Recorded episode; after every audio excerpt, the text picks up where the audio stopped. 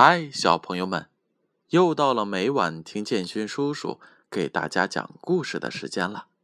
今晚建勋叔叔要给大家读《习惯启蒙故事》这本书。这本书是由中国纺织出版社出品的，编著是杨小黎。今晚建勋叔叔要给小朋友们带来的故事，名字叫做《谦虚的小燕子》。这一天，大家聚集在一起，鹦鹉来了，麻雀来了，喜鹊来了，乌鸦来了，小燕子也来了。他们都来向凤凰请教建巢的事情。一般呢，最简单的方法就是找一些结实的树枝，在树杈上垒，巢的深浅。根据自己的体型来定，最后在巢底部放一些舒适的干草，这样的一个简单的巢就做好了。凤凰一边讲，一边在地上画着。凤凰说完，喜鹊心想：“原来这么简单呐，我会了，去试试。”就飞走了。但是这种巢会受到风吹雨淋，不保暖。还有一种方法，可以将巢建在树洞里，再在树洞里放点舒适的干草即可。这样的巢保暖。凤凰继续说道。这个时候，啄木鸟心想：这样的巢适合我呀。于是，它也飞走了。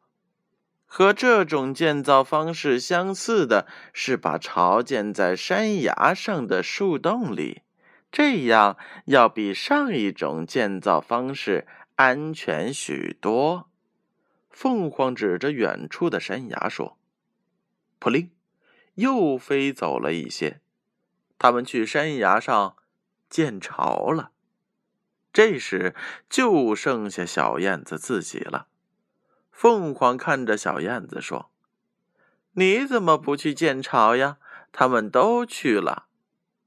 以上几种方法我都学会了，可是我想听听还有没有其他的建造方法。”小燕子瞪着他那圆溜溜的眼睛说：“真是个谦虚的好孩子呀！”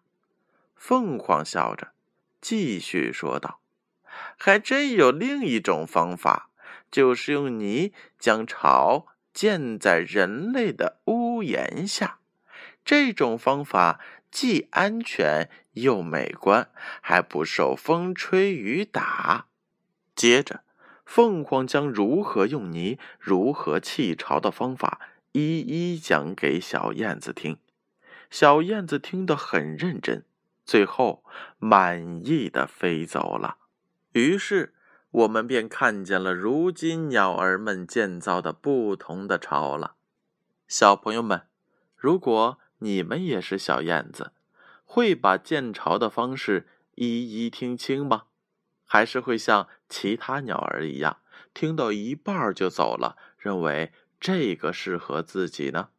建勋叔叔希望小朋友们在未来听讲的时候，可以认真的听讲师把所有的事情讲完，再去做事，这样才能以最高的效率去做最好的事。好了，接下来的时间是建勋叔叔公布上一回故事答案的时候了。上一回的故事名字叫做《小花猫的》。向日葵，建勋叔叔一共问了两个问题。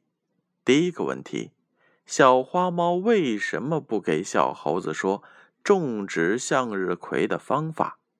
答案是：A. 小花猫很骄傲。第二个问题：小猴子种出来的向日葵好，还是小花猫的好？答案是 B. 小猴子的好。小朋友们，你们答对了吗？接下来的时间是提问今天故事问题的时候了。第一个问题：喜鹊学会了哪种建巢的方法？A. 学会在树杈上建巢。B. 学会了在树洞中建巢。第二个问题：谁将建造既安全又美观，还不受风吹雨打的巢穴？A. 小燕子。B. 啄木鸟。问题的答案将在。下回揭晓。接下来的时间，闭上眼睛，乖乖的睡觉吧。让我们明晚再见。